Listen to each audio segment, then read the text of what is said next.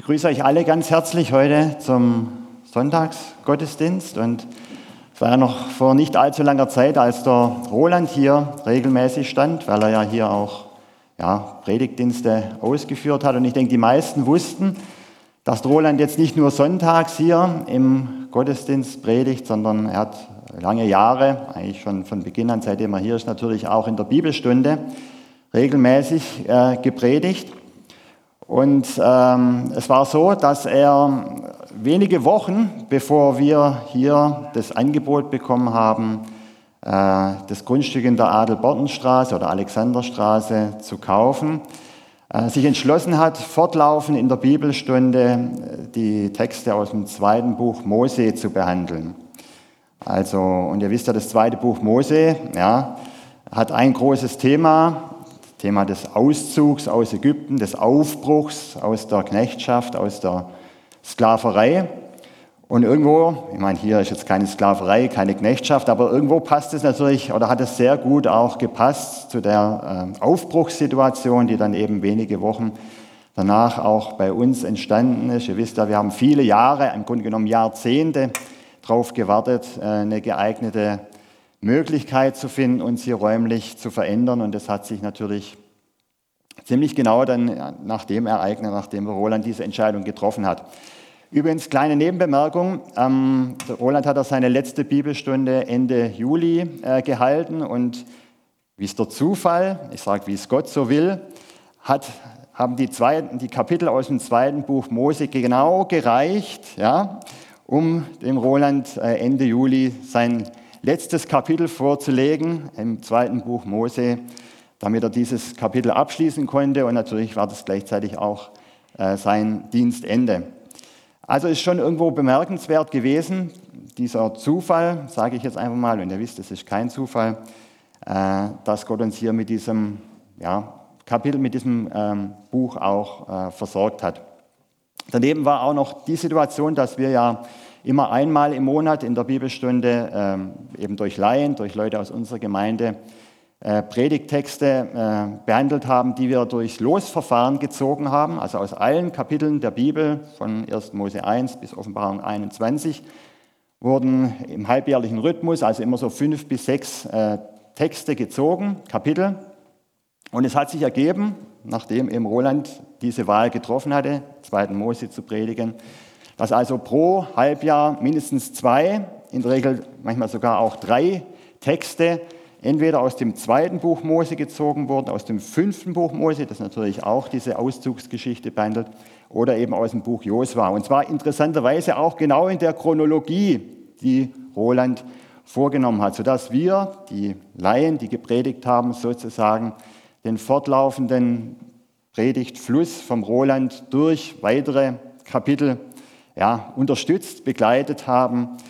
Ja, und das ist natürlich irgendwo beeindruckend, ja, weil ihr wisst, es gibt tausende von Kapiteln in der Bibel wahrscheinlich und dass man dann immer gerade von fünfen oder sechsen zwei bis drei zieht, die diesem entsprechen, ist sehr, sehr unwahrscheinlich. Die Frage hat sich halt für mich gestellt, jetzt ist diese Zeit vorbei. Was ist so ungefähr ja, das, was wir wesentlich an ja, sagen wir, Hinweis von Gott bekommen haben als Gemeinde, was sollen wir tun in Zeiten des Aufbruchs, in Zeiten des Auszugs. Ja, und da kann man natürlich sich sehr vieles überlegen, die Bücher sind dick. Und für mich war es überraschend, wenn ich jetzt rückblickend schaue, was war so die Hauptaussage von dem Ganzen. Ich hätte, bevor ich in der Bibelstunde dabei gewesen bin und mir überlegt hätte, was steht im zweiten Buch Mose so drin, was kommt da alles vor, wären mir vielleicht fünf oder sechs Ideen gekommen, was so die Hauptidee sein könnte, der Hauptgedanke. Nach der Behandlung dieser langen Reihe habe ich eine ganz andere Meinung. Und zwar ja, meine ich, dass es ein wesentlicher Punkt ist und das ist Hören. Gott will, dass wir hören. Das ist meines Erachtens das, was am stärksten im zweiten Buch Mose zum Ausdruck kommt. Ich kann es jetzt nicht in der Fülle komplett darstellen, einfach weil sonst müsste ich eine ganze alles wiederholen, was wir gehabt haben. Aber ich möchte doch ein paar Eckpunkte kurz erläutern, was im zweiten, fünften, zweiten Buch Mose, fünften Buch Mose und eben auch im Josua so ein starkes Gewicht auf das Hören gelegt hat. Das erste hat der Peter damals gezogen, dieses Kapitel 5. Mose 6. Ja, also, höre Israel, der Herr ist unser Gott, der Herr allein. Das ist für uns so ein Satz, den wir vielleicht kennen. Wenn jetzt ein Jude hier sitzen würde, den könnte ich nachts um zwölf wecken und ihn fragen, sag mal was über die Bibel, dann würde er genau diesen Satz sagen. Warum? Das ist das sogenannte Glaubensbekenntnis, das Schma Israel, ja, dass die Juden sozusagen jeden Tag mindestens einmal sprechen und in ihrem Herzen immer wieder sagen sollen. Und natürlich könnte man sagen, dieses Höre, das hier steht, ist nur so viel wie Achtung oder Pass auf. Ja. Und das eigentliche kommt ja danach, ja, dass Gott der einzige Gott ist. Aber ihr wisst genau, äh, das Judentum hat eine sehr, sehr starke Betonung auf Worte, auf einzelne Worte. Ja. Äh, und das Erste gilt immer für das Gesamte. Das Erste ist das Wesentliche, der Hauptinhalt. Ja. Und deswegen ist es Israels erste und vorrangige Aufgabe zu hören. Beispiel, wir haben im Christentum das, was jeder kennen müsste, auch der, der nur so ein bisschen getauft ist, das Vaterunser als unser, naja, sagen wir mal, wesentlichen Text. Ich, ich, ich weiß nicht, ob das der wesentliche Text ist, aber auf jeden Fall jeder Christ weiß, es gibt das Vaterunser. So, und im Christentum ist eben, ja, die Vorstellung und auch ja, das, was uns Jesus vermittelt hat. Gott ist Vater, das Wesentliche, was uns auch heraushebt von allen anderen Religionen. Im Islam ist Gott nicht Vater, im Judentum in dem Sinn auch nicht. Das erste Wort im Vater uns ist das Vater. Das erste Wort im Schma Israel ist das Höre. Israel soll hören, wir haben in Christus Gott zum Vater. Das ist das Erste und Wesentliche, was äh, praktisch den Juden gesagt ist, höre, höre Israel. Dann als nächsten wesentlicher Text habe ich damals gezogen, 5. Mose 4. Da hagelt es gleich vor lauter Hören. Ja, könnt ihr vielleicht sehen, ich weiß nicht, ob ich im Weg stehe. Und nun höre Israel, der Herr redete mit euch mitten aus dem Feuer. Seine Worte hörtet ihr, aber ihr saht keine Gestalt. Hier wird sehr starken Unterschied gemacht zwischen dem Hören und dem Sehen. Sehen geht, nicht, geht bei den Juden nicht. Ja. Man kann Gott nicht sehen, niemals nicht. Ja. Also, aber hören, hört. Ja. Seine Worte hörtet ihr, aber ihr saht keine Gestalt, nur seine Stimme war da. Frage, ob je so Großes geschehen oder dergleichen je gehört sei, dass ein Volk die Stimme Gottes aus dem Feuer hat reden hören. Vom Himmel hat er dich seine Stimme hören lassen. Das Gehörte soll aber nicht nur bis zum Trommelfell vordringen. Was die Bibel mit wahrem Herzen meint, ist, dass wir das Gehörte an unser Herz legen. Und das ist die nächste sehr wesentliche Stelle aus dem fünften Buch Mose, Kapitel 11, das wir auch nochmal zusätzlich von Gott zugelost bekommen haben. Und da heißt es, und das ist die wörtliche Übersetzung von dem, was bei Luther etwas anders steht, lege diese meine Reden an euer Herz und an eure Seele. Ja, wir kennen ja diese Redensart.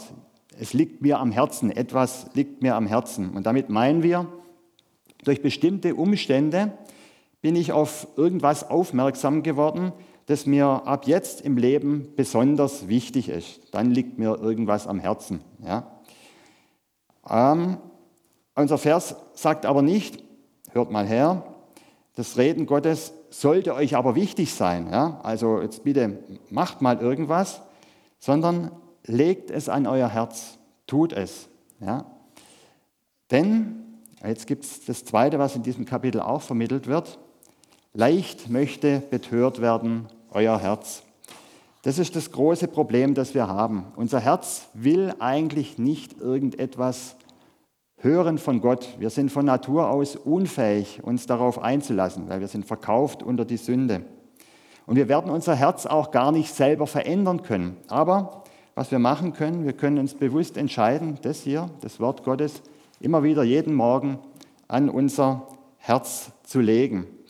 Mir ist das so ein bisschen ähm, ähnlich äh, geworden wie dieses Gleichnis vom Aussehen des Samens. Ja, das gibt es ja äh, in den Evangelien, wo Jesus dieses auch sehr schön darlegt, was so alles mit so einem Samen passieren kann. Ihr wisst ja, ähm, Same, der kann weggeweht werden vom Wind, ja, können die Vögel kommen und den Samen wegpicken.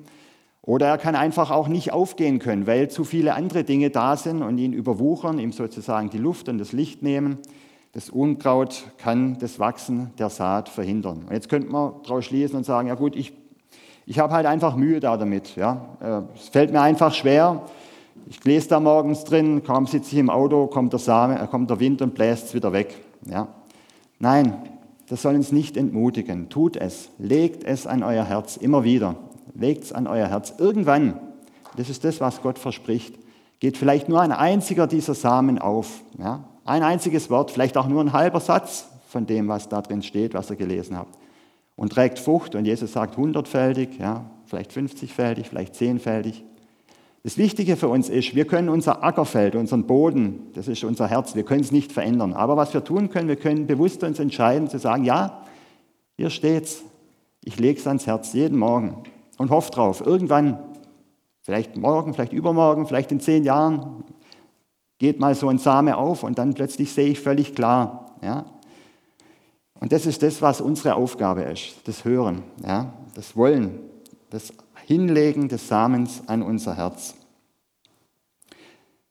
Ja, wir wissen, dass der Weg Israels zunächst ein anderer gewesen ist. Sie haben das Wort gehabt, sie haben es gehört von Mose, er hat es ihnen weitergesagt. Aber schon bald nach der Landnahme war es so, dass das Wort in Vergessenheit geriet. Das Volk ist dem Willen seines Herzens nachgekommen, hat sich also betören lassen. Das, was der Mose hier vorausgesagt hat, leicht möchte betört werden, euer Herz ist geschehen, weil das Volk eben nicht mehr das getan hat und das Wort an sein Herz gelegt hat. Und dadurch ging die Verbindung mit Gott letzten Endes verloren. Deswegen musste auch die Verbindung zum Land, zum Eretz, Eretz Israel, das, Gott, das eigentlich Gottes Land ist, verloren gehen. Israel wurde vom Land ausgespien. Das ist wirklich die Formulierung in 3. Mose 20, Vers 22. Ja, da hat Gott auch vorausgesagt, wenn ihr sozusagen euch von mir abwenden werdet, so wird das Land, das mein Land ist, euch ausspeien. Und 605 vor Christus hat also die Wegführung des Volks in die babylonische Gefangenschaft ihren Anfang genommen. Damals war der Daniel dabei, später kam es dann 587 die vollständige Zerstörung Jerusalems, eben auch als Folge davon, dass das äh, immer, immer schlimmer wurde und die Leute sich eben nicht mehr bereit äh, gehalten haben, Gottes Wort zu hören. Es war aber dann so, dass die Babylonier ihrerseits eben auch durch das Gericht, das sie an Israel geübt hatten, selbst gerichtet wurden und später dann von den Persern besiegt wurden. Und so kam es, dass Israel bis zum Jahr 445 vor Christus schlussendlich auch in ja, persischer Gefangenschaft, im persischen Exil waren. Äh, Kyros hat dann dem Nehemia, der damals sein Mundschenk war, erlaubt, nach äh, Jerusalem zurückzukehren. Übrigens nicht aus rein freien Stücken, sondern die Bibel bezeugt, dass Gott selbst zu Kyros gesprochen hätte und ihm gesagt hätte, sag äh, meinem Volk Israel, sie dürfen wieder zurück. Und das hat er dann auch gemacht. Ja, das war natürlich ein schwerer Anfang, ganz klar. Äh, die Leute damals haben in der Zwischenzeit keinen Gottesdienst mehr gefeiert, vielleicht noch sich weiter erzählt, wie es denn war so im Land Israel. Aber sie haben die Anbindung weitestgehend auch verloren gehabt an die Schrift. Es gab keine in dem Sinne Verbreitung der Rollen mehr, jedenfalls nicht in diesem Umfang. Und viele mögen vielleicht auch gar nicht mehr Hebräisch lesen haben können. Dort wurde dann Aramäisch gesprochen, war sicherlich auch ein Problem. Ja, ich habe für heute diesen Text aus äh, habe heute einen Text ausgewählt, der genau aus dieser Zeit stammt, die natürlich sehr, sehr schwierig war. Die Zeit der ersten Rückkehr, als die Leute sozusagen noch mit Hammer, Meißel und Schaufel in den Baugruben standen und vielleicht schon so ein bisschen wieder gespürt haben, ja, wir waren mal hier, aber natürlich gemerkt haben, innerlich sind sie noch leer. Es ist noch nicht so, wie es sein soll. Die Menschen haben sich also auch damals in geistlichen Trümmerfeldern befunden. Und nur noch vom Hörensagen war ihnen also bekannt, was Gott ihnen einst damals zugedacht hatte. Es gab ja diesen salomonischen Tempel, der mehr oder weniger vollständig zerstört war, in dem, äh, von dem sie gewusst haben, sie werden es mit eigener Kraft nicht schaffen, ihn wieder vollständig aufzubauen. Äh, aber sie haben gewusst, so ein Tempel, darin kann man Stimme, die Stimme Gottes hören. Und das war natürlich auch ihr Ziel, sowas wieder zu errichten, ja, wieder so einen Zugang zu Gott zu bekommen. Wichtig war aber, solange das noch nicht war, dass sie zumindest die Schriften wieder lesen konnten, dass sie ihnen wieder zugänglich gemacht wurden. Und die Jahrzehnte haben das ja, wie ich gesagt habe, schon nicht gerade erleichtert. Und so treten sie jetzt, so wahrscheinlich noch mit Schwielen an den Händen vom Graben, mit schmerzendem Kreuz, vom vielen Steine schleppen, wir wissen es nicht, aber wohl auch mit der Empfindung von einem großen Mangel in ihrem Herzen nach sieben Monaten, das ist die Situation, am wahrscheinlich frisch gepflasterten Platz vor dem Wassertor zusammen in Jerusalem. Und warum sie sich dort getroffen haben, genau das ist uns in Nehemia 8 weitergegeben. Und ich lese jetzt einfach mal diesen Text. Und als der siebte Monat herankam und die Söhne Israel in ihren Städten wohnten, da versammelte sich das ganze Volk wie ein Mann auf dem Platz, der vor dem Wassertor war. Und sie sagten zu Esra, dem Schriftgelehrten, er solle das Buch mit dem Gesetz des Mose herbeibringen, das der Herr dem Volk Israel geboten hatte. So brachten sie am ersten Tag des siebten Monats, so brachte am ersten Tag des siebten Monats der Priester Esra das Gesetz vor die Versammlung vor Männer und Frauen und vor jeden, der es zu hören verstand. Und er las darauf vor, auf dem Platz vor dem Wassertor, der vor dem Wassertor war, vom ersten Tageslicht an bis zum Mittag in Gegenwart der Männer und Frauen und aller, die es verstehen konnten. Und die Ohren des ganzen Volkes waren auf das Buch des Gesetzes gerichtet. Äh, und Esra, der Schriftgelehrte, stand auf einem Holzgerüst, das man zu diesem Zweck hergestellt hatte. Und neben ihm standen Matitja, Shema, Anaya, Uriah, Hilkia und Maasea zu seiner Rechten und zu seiner Linken Pedaja, Michael, Malkia, Hashum und Hashbadana, Sechaja und Meschulam. Und Esra öffnete das Buch äh, vor den Augen des ganzen Volkes, denn er überragte das ganze Volk. Und als er es öffnete, stand das ganze Volk auf. Und Esra pries den Herrn, den großen Gott, und das ganze Volk antwortete Amen, Amen, wobei sie ihre Hände emporhoben. Und sie verneigten sich und warfen sich vor den Herrn nieder mit dem Gesicht zur Erde. Und Jeschua und Bani und Sherebja, Yamin, Akub, Shabbetai, Hodia, Maasea, Kelita, Asaya, Josabat, Hanan, Pelaya, die Leviten, belehrten das Volk über das Gesetz. Dabei stand das Volk an seiner Stelle. Ähm, und sie lasen aus dem Buch, das aus dem Gesetz Gottes, äh, sie lasen aus dem Buch, aus dem Gesetz Gottes abschnittsweise vor und gaben den Sinn an, sodass man das Vorgelesene verstehen konnte. Und Nehemia, das ist der Statthalter, und der Priester Esra, der Schriftgelehrte, und die Leviten, die das Volk belehrten, sagten zum ganzen Volk, dieser Tag ist dem Herrn eurem Gott heilig. Seid nicht traurig und weint nicht. Denn das ganze Volk weinte, als sie die Worte des Gesetzes hörten, als es die Worte des Gesetzes hörte. Und er sagte weiter zu ihnen, geht hin, esst fette Speisen und trinkt süße Getränke und sendet dem Anteil, für den nichts zubereitet ist. Denn der Tag ist unserem Herrn heilig. Und seid nicht bekümmert, denn die Freude am Herrn ist eure Bergfestung. Und die Leviten beruhigten das ganze Volk, indem sie sagten, Seid still, denn der Tag ist heilig. Seid nicht bekümmert. Da ging das ganze Volk hin, um zu essen und zu trinken und Anteile zu versenden und ein großes Freudenfest zu begehen. Denn sie hatten die Worte verstanden, die man ihnen mitgeteilt hatte. Ja, das Erste, was einem auffällt, ist, dass sich hier nicht äh, der Esra vorne hinstellt und sagt, hört mal, ich habe heute was für euch, kommt mal zusammen, ich lese euch was vor, sondern es ist umgedreht, die sonstigen Oberen, äh, die sind diejenigen, die diese Vorlesung mehr oder weniger anleiern, die das sogar buchstäblich vom äh, Esra einfordern.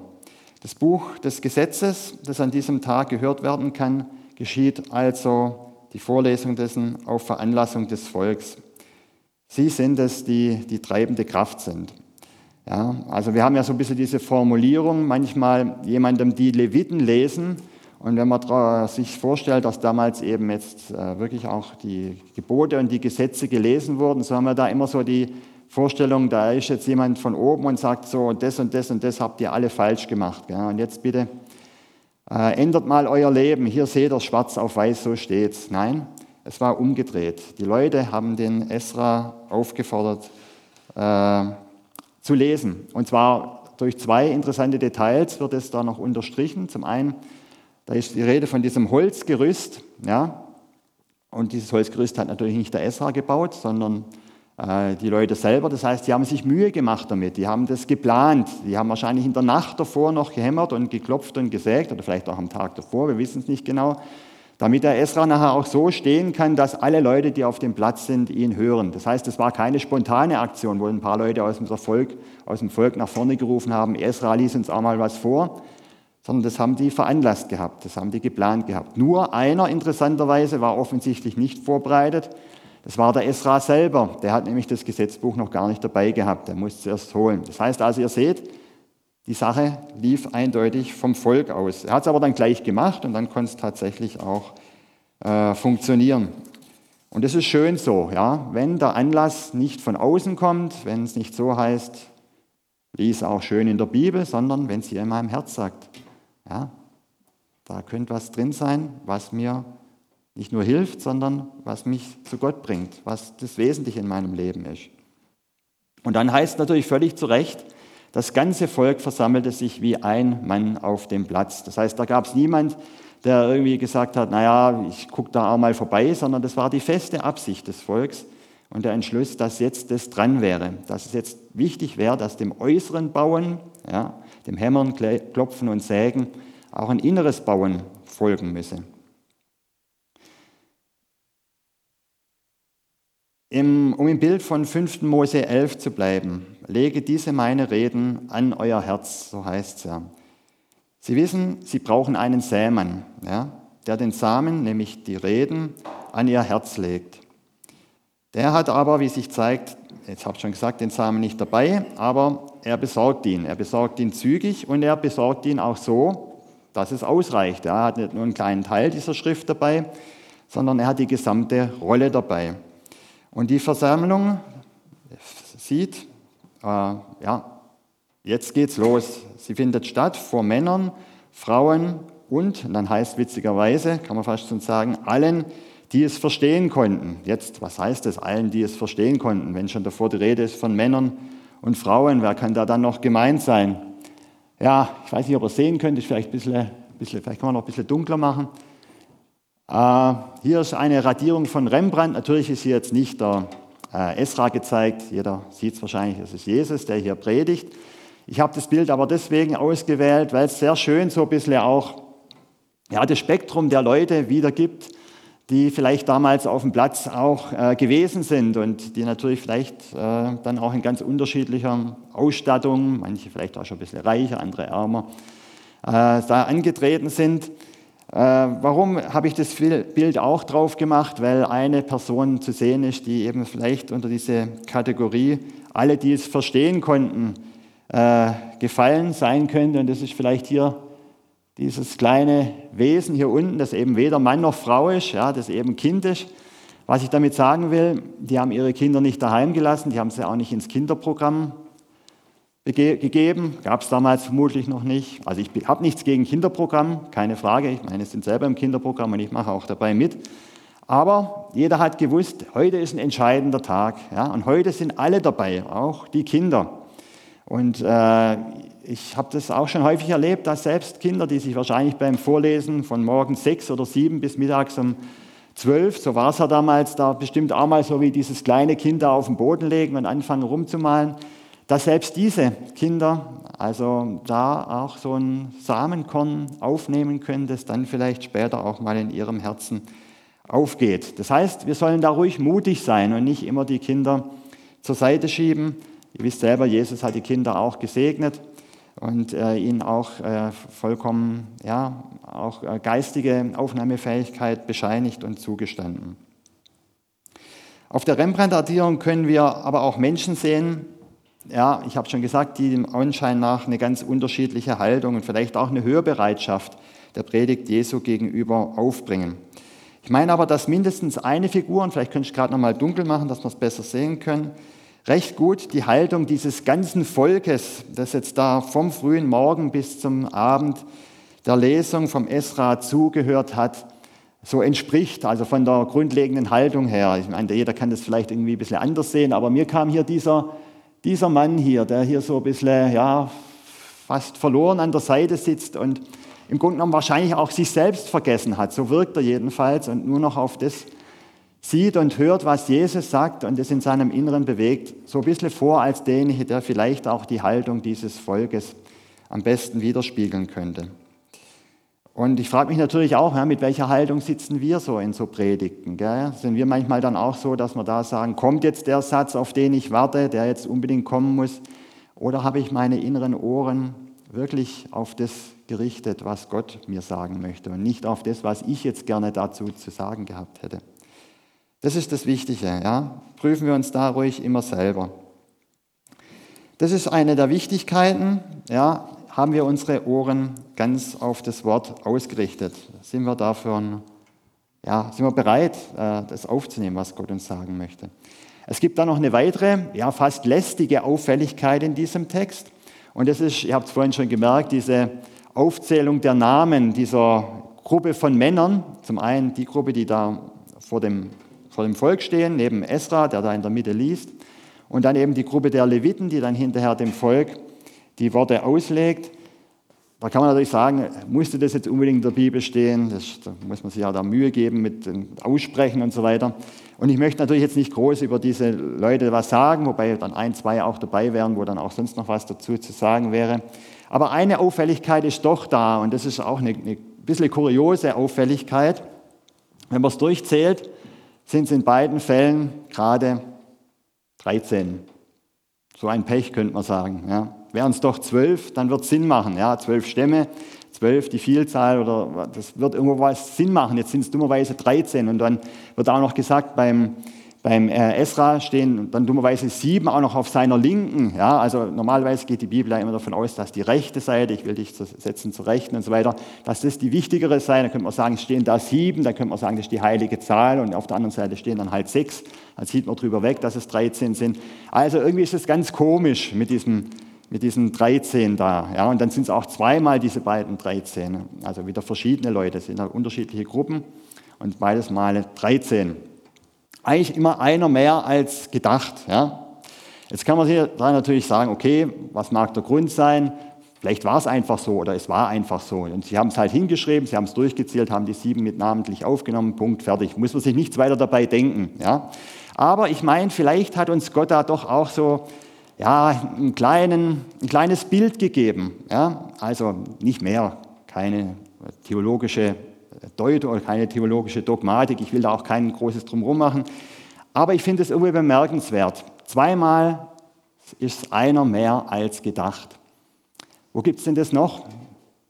Im Neuen Testament. Ja, da heißt es, da sagt Jesus an einer Stelle, wo zwei oder drei versammelt sind in meinem Namen und hörbereit sind, ja, weil deswegen versammeln sie sich ja in seinem Namen, damit sie hören, da bin ich mitten unter ihnen. Das heißt, da wo die Menschen auf Jesus hören, da sind es nicht zwei oder drei, sondern drei oder vier. Das heißt, einer mehr als gedacht. Es könnte also sein, dass Gott uns sagen möchte, wenn ihr hörbereit seid, dann seid ihr immer einer mehr als gedacht. Ja? Das könnt ihr vielleicht so ein bisschen als Eselsbrücke oder als Bild mitnehmen. Stellt euch einfach diese Gruppe von Männern vor, der Esra in der Mitte auf seinem hölzernen Podest, dann schieferweise sieben links, sechs rechts. Jeder zählt durch, stimmt überhaupt nicht, einer mehr als gedacht. Aber warum? Die Leute sind hörbereit. Ja. Gott hat diesen 13. da noch hingestellt, wobei ich jetzt nicht sage, dass das da Jesus gewesen sein muss, aber Gott hat den 13. hingestellt, damit wir wissen, ja, kommt noch immer einer dazu, wenn wir hören. Und ihr wisst ja, es gibt ja auch diese schöne äh, Anekdote mit dem Gebet, wenn man vorm Essen betet, komm Herr Jesus, sei du unser Gast und segne uns und was du uns bescheret hast. Amen. Dass man dann eigentlich konsequenterweise noch einen weiteren Teller hinstellen müsste ja, und auch was drauf tun, weil man bietet ja Jesus jetzt Gast zu sein.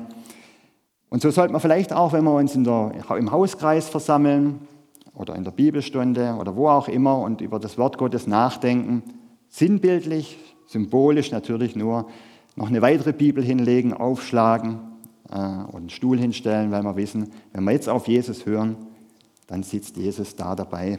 Ja. Und das, äh, dieses Hören auf Jesus, dieses Öffnen des Herzens, des Legens der Rede an unser Herz, das ist ganz, ganz sicher, äh, nämlich damals auch am Wassertorplatz geschehen. Und wir lesen ähm, äh, in Vers 9, dass diese 13 Ausleger bemerkt haben, wie sich im Volk dann eine Veränderung vollzogen hat, die es im Inneren erschüttert hat. Da heißt dann, das ganze Volk weinte, als es die Worte des Gesetzes hörte. Und wenn man hier dann vom Weinen des Volkes liest, nachdem diesem das Gesetz des Mose vorgelesen worden war und auch ausgelegt worden war, dann kann man auf den Gedanken kommen, dass das Weinen seine Ursache darin haben könnte, dass dem Volk durch die Ausführungen der Leviten, ich habe es vorhin schon gesagt, buchstäblich die Leviten gelesen worden sein könnten. Also so regelrecht mit dem Ziel, ja, die Leviten haben jetzt richtig nochmal Gas gegeben und die da sozusagen wirklich buchstäblich klein gemacht, äh, das Volk äh, traurig zu machen über seine Sünden und es damit letzten Endes vollkommen ja, auf den Boden zu werfen, umkehrbereit zu machen hat seine Berechtigung. Ja? Also wir finden auch im Neuen Testament durchaus Worte, die in diese Richtung gehen. Bei Paulus beispielsweise im 2. Korinther 7, Vers 10, da ist dann die Rede davon, denn die göttliche Traurigkeit wirkt zur Seligkeit eine Reue, die niemand gereut. Die Traurigkeit der Welt aber gebiert den Tod. Das heißt, es gibt eine Traurigkeit über meine Sünden, über meine Verfehlungen, über mein schlechtes Handeln, auch die Sünden meiner Vergangenheit oder meiner Väter, meiner, meiner Vorfahren die mich wieder zu Gott zurücktreiben. Und das ist auch völlig in Ordnung und das ist ja auch das, was die Botschaft von Jesus war. Kehrt um und glaubt an das Evangelium, das war sozusagen seine Kernbotschaft. Johannes der Täufer hat auch damit begonnen. Aber was wir nicht tun sollten, ist den Leviten hier zu unterstellen, dass sie eine besonders drastische, besonders angsteinflößende Auslegeweise gewählt hätten, um hierdurch äh, über das Volk Einfluss zu gewinnen. Dagegen sprechen mindestens zwei Dinge, die im Text auch so erwähnt werden. Zum einen wird in Vers 8 betont, dass die Leviten klar und verständlich auslegten, sodass man verstand, was gelesen worden war. Also ihre Auslegung ging also nicht am Sinn der Schrift vorbei oder hat ihn irgendwie in irgendeine Richtung gedrängt, die vielleicht so nicht vorhanden war, sondern sie führte den Sinn der Schrift aus und traf ihn auch ganz genau. Und interessant ist, das ist das Zweite, dass weder in der Reaktion der Leviten auf das Weinen des Volks noch sonst irgendwo in diesem Text von Sünde oder Buße die Rede ist. Ist ja fast schon erstaunlich. Ja? Also, wobei ich nochmal sage, es ist nicht schlimm. Also ist, man, man, kann das durchaus machen und wir haben neutestamentliche Vorbilder. Nur mal als äh, bloße Be Beobachtung. Also es wird in diesem ganzen neunten Kapitel äh, nirgendwo von Sünde oder Buße gesprochen. Später dann, äh, in diesem achten Kapitel, später dann in Nehemiah 9 ist dann vom Bußgebet des Volkes die Rede. Aber dazwischen findet noch dieses Laubhüttenfest statt. Und auch hier, das, was die Leviten tun, sie fordern das Volk auf, sich zu freuen, sich zu, zu feiern, ja? Weil sie erkennen, es ist was Großartiges geschehen. Das Volk ist hörbereit geworden. Und das ist für mich auch so ein bisschen eine große Parallele zum Gleichnis vom verlorenen Sohn. Ja, der verlorene Sohn kommt auch nach Hause, weil er jetzt hörbereit geworden ist. Ja, er hat davor sicherlich von seinem Vater sozusagen die Nase voll gehabt, wollte nur noch weg, wollte im Prinzip nichts mehr von ihm hören. Ähm, und jetzt kommt er zurück und ist hörbereit. Und auch da, in diesem, in diesem Moment, findet man nirgendwo, irgendwo, dass der Vater zu ihm sagt, okay, du bist wieder mein Sohn, aber ab jetzt, gell, und du versprichst mir ganz fest, dass, nein, kommt da überhaupt nicht vor. Das Entscheidende ist, der Vater weiß im Gleichnis, jetzt ist alles erreicht. Ja, der Sohn kommt zurück, jetzt ist das Entscheidende geschafft. Alles andere, was danach kommt, kommt von alleine. Ja. Er weiß, der Sohn hat offene Ohren, er ist jetzt wieder da. Ich muss mich nicht mehr groß, ich muss ihm keine großen Ermahnungen mehr zukommen lassen. Er weiß jetzt alles. Ja. Und das ist das, was die Priester und die Leviten da auch begriffen haben. Das Volk hat die Umkehr geschafft. Ja. Man muss ihm nicht mehr sozusagen jetzt äh, ihre Vergehen vorhalten, sondern es hat, es hat funktioniert, es kam an. Und ja, in beiden Fällen, sowohl beim Gleichnis vom verlorenen Sohn als auch hier äh, in Nehemiah 8, wird ein Essen und Fröhlichsein ausgerufen. Und dies, obwohl, aber der Text sagt nicht obwohl, sondern weil dieser Tag dem Herrn heilig ist. Wir denken uns immer heilig, uh, das ist eher so was, wo man sich nicht so arg bewegen darf, gell, wo man so stillstehen muss und möglichst keinen Fehler machen darf. Aber heilig bedeutet eigentlich nur abgesondert, oder was heißt nur? Bedeutet abgesondert, bedeutet getrennt. Ja? Für Gott ist dieser Tag, an dem ich hörbereit geworden bin, der Tag, der sich für ihn, der sich für ihn aus allen anderen Tagen heraushebt. Das ist ein für ihn heiliger, ein abgetrennter Tag, ein herausgehobener Tag. Natürlich, es kann immer wieder in unserem Leben passieren, dass wir unsere Ohren verschließen. Und immer wieder können wir zurückkehren, immer wieder können wir hier das Wort Gottes an unser Herz legen. Und immer wieder kann ein Same aufgehen. Und das ist genau das. Unser Text schließt mit den Worten, alles Volk ging hin, ein großes Freudenfest zu machen. Denn, und das ist das Entscheidende, sie hatten die Worte verstanden, die man ihnen kundgetan hatte. Sie sind hörbereit geworden und sie haben es verstanden. Lernen auch wir immer wieder, dass Bibel lesen und Bibel hören keine lästige Pflicht ist, sondern die Quelle eines echten, fröhlichen Lebens mit unserem Gott. Und dann wird das zutreffen, was wir hier lesen können. Denn, das ist 5. Mose 32, das ist schon fast der Schluss von dem, was Mose dem Volk gesagt hat. Denn nicht eine leere Rede ist es an euch vorbei, ja, sondern es ist euer Leben. Amen.